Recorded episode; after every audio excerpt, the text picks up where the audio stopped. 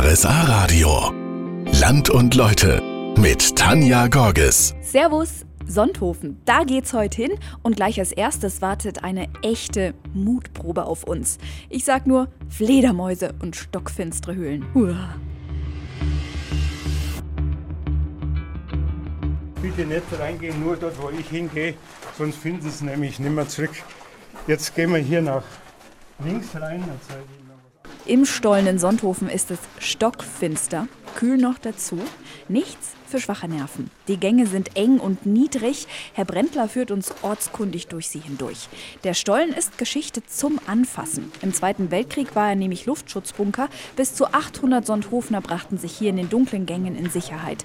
Heute gehen hier Führungen durch, so wie wir. Gleich zu Beginn wartet aber ein echter Schreck auf uns. Fledermäuse hängen von der Decke. Allerdings keine echten. Die Fledermausausstellung im Kalvarienbergtunnel in Sonthofen erklärt, welche Fledermausarten es bei uns noch gibt. Und Herr Brendler ist ein besonderer Fan der Flugtiere. Äh, Fledermäuse leben dort, wo die Umwelt noch intakt ist. Und wenn viel Fledermäuse da ist, sieht man, das geht alles. Und das wird auch heute vom Staat sehr gefördert. Wir haben zum Beispiel ein Sonthofener Bergwerk, das man auffüllen wollte vor zwei Jahren.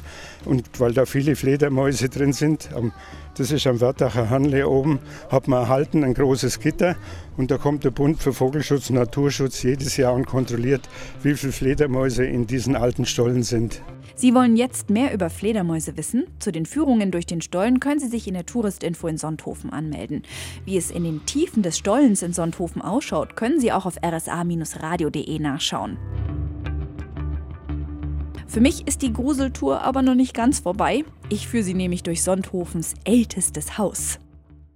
Sieben Eingangstüren, aber nicht alle führen hinein oder hinaus. Unzählige Räume, Treppe rauf, Treppe runter, Eingang schräg nach links, dann wieder rechts, noch ein Zimmer.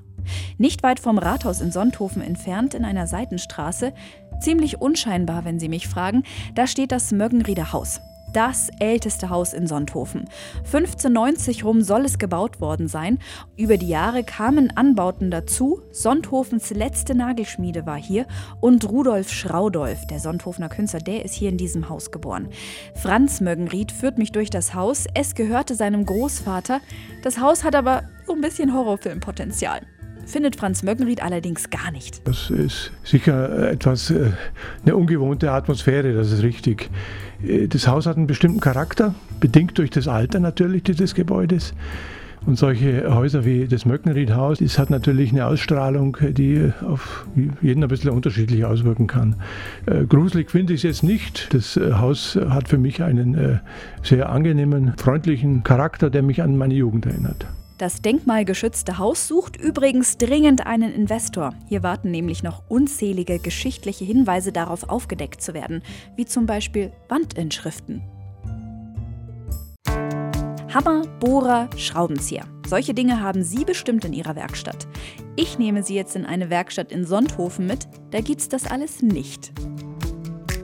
Ich sehe es als Aufgabe, dass man der Kultur ein Podium gibt. Sagt Monika Bestle, sie hat die Kulturwerkstatt in Sonthofen aufgebaut. Die gibt's jetzt schon seit 21 Jahren. Drei Dinge sind ihr besonders wichtig. Dass junge Künstler hier diese Bühne bekommen, um sich überhaupt bekannt zu machen, weil äh, wie sollen sie es sonst machen? Das ist also ein, eine Herzensangelegenheit von mir. Das Zweite ist, dass die eigenen Künstler, die aus der Region, die hier leben oder die aus der Region stammen, diese Bühne bekommen.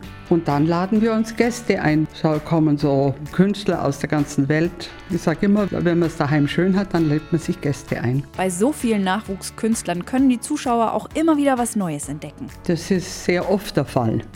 Ich habe also sehr oft Künstler, die hier in der Region noch nie waren. Ich fordere da eigentlich aus Publikum heraus, dass sie sich auf was einlassen, was man nicht kennt. Und äh, es ist mir also in den 21 Jahren schon gelungen, dass es ganz wenige Fehlgriffe gab. Dazu gehört auch ein gewisses Talent. Das hat Monika Bestle sicherlich. Aber wie es denn überhaupt zur Kulturwerkstatt gekommen ist, darüber sprechen wir gleich. Vor 21 Jahren ist die Kulturwerkstatt in Sonthofen entstanden. Monika Bestle leitet sie und will jungen Nachwuchskünstlerinnen und Künstlern aus dem Allgäu eine Bühne geben. Wie kam es dazu? Das habe ich mir auch schon oft einmal gefragt. ja, es war so, das war der, äh, die Werkstatt meines Vaters. Und damals hatte ich meine Theatergruppe. Und da ist wahrscheinlich das bei mir gewachsen, dass ich einfach das Gefühl für diese ganzen Sachen äh, gekriegt habe. Ich weiß es nicht. Also auf jeden Fall. Das war der Anfang. Und dann hatte ich mit meiner Theatergruppe, habe ich hier habe ich meinen Geburtstag gefeiert im Sommer. Dann haben wir hier herum, da war in dem oberen Saal Schutt und Asche und Zeug und, äh, und Klumper rumgestanden und da haben wir dann Bierbänk reingestellt und wir hatten einen Abend, der war einfach grandios. Und damit war der Wunsch nach der Kulturwerkstatt geweckt. Monika Bestle hat sich damit ein Lebenswerk geschaffen. Wobei sie selbst das vielleicht gar nicht so gerne hört. Das haben wir jetzt schon ein paar gesagt, aber da kriege ich ein bisschen Bauchweh, wenn das so ist. Weil ich sage immer, ich bin ja auch keine 25, sondern schon 26,5. Und irgendwann ist es halt äh, nicht mehr möglich, dass ich das mache. Das ist das, was mir eigentlich schon ein bisschen umtreibt, dass ich gerne hätte, dass es in irgendeiner Form weitergeht. Wir haben so viele Künstler, die niemals im Fernsehen kommen werden. Niemals. Aber die so wichtig sind, dass solche Leute hier nach wie vor in irgendeiner Form eine Heimat weiter hätten. Ein Nachfolger tritt auf jeden Fall in große Fußstapfen. Thank you. Hinterm Wonnemar in Sonthofen, da gibt's den Biberhof. Das ist ein alter Bauernhof, der ist nicht mehr in Betrieb. Stattdessen hat die Stadt Sonthofen hier einen Erlebnis-, Spiel- und Wasserhof draus gemacht. Wie können Familien hier denn was zum Thema Wasser erleben?